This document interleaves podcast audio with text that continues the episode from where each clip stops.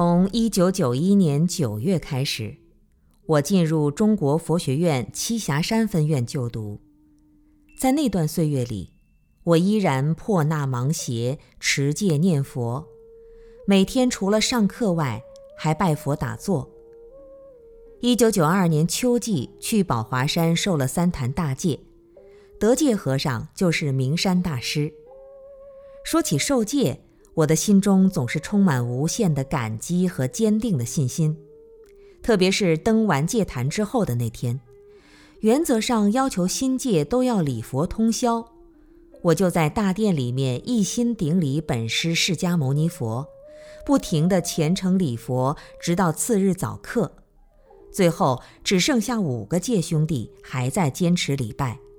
当中有一位是中国佛学院的。两位是灵岩山佛学院的，一位是上海佛学院的，我是栖霞山佛学院的。当时我就想，佛教的真正弘法人才，也许就只能出自佛学院吧。在通宵礼佛之后，回到广丹休息，做了一个吉祥的梦，梦见自己在一个山上，正与另外两位法师教导一千位出家比丘。场面之宏伟壮观，实是平生所未曾见。醒后特别清晰地记得，心中充满喜悦和感激。根据经典的记载，受戒是否得戒，可以看正受比丘戒之后是否得见好相，包括在梦中能见好相，也算是得戒了。在分院的两年中，有两件事使我对命运产生了新的认识。其一，有一次我静坐念佛，念到身心皆空，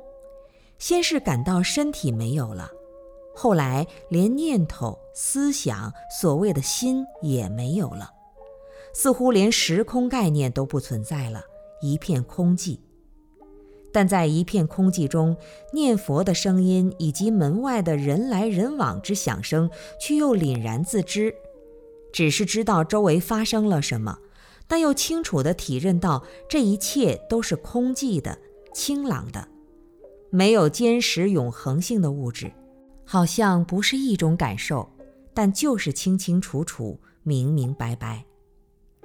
如此约有一个多小时。然后才回复到觉受上来。我下座后去请教法师，因他是一位才学渊博的老法师，平时听他讲课收获最大。但当我问及座中境界时，老法师的开示仍然是教条的、书本里的，说一些与我静坐中的境界毫无关涉的话，让我好像丈二和尚摸不着头脑。于是我觉得他答非所问。知识学问是不能与修行正道等同视之的，学问好不一定就有真修行。如果两者不能兼得，我宁舍学问而取修正，方不辜负自己出家为僧一事。其二，在最后一个学期里，我认识了南京的几位居士，他们有的是复旦大学的硕士毕业生，有的是中国政法大学毕业。有的是东南大学毕业的，这五六位居士都不超过三十岁，向道心切，修持精进。有几次我们在一起讨论佛法，他们对佛法的认识都是比较深入的，讲起来更是滔滔不绝，大有弘法立生的气势。我听过之后感触很深，当时觉得，如果做学问的话，我的基本功肯定不如他们。即使做好学问了，让人听了之后，也许听者会举起大拇指说：“您真了不起。”说了也就说了，人们依旧是我行我素，不会去改变自己的烦恼和执着。如果想针对人们的烦恼能给予彻底的消灭，或者对他们的生命产生积极觉悟之影响的话，还必须从修正的角度切入。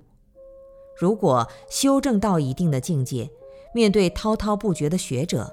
或许只需一言半句便可使其受用终生。对一个出家人来说，这不正是我一直在追求的吗？于是，我又放弃了两年来一直想考中国佛学院的打算。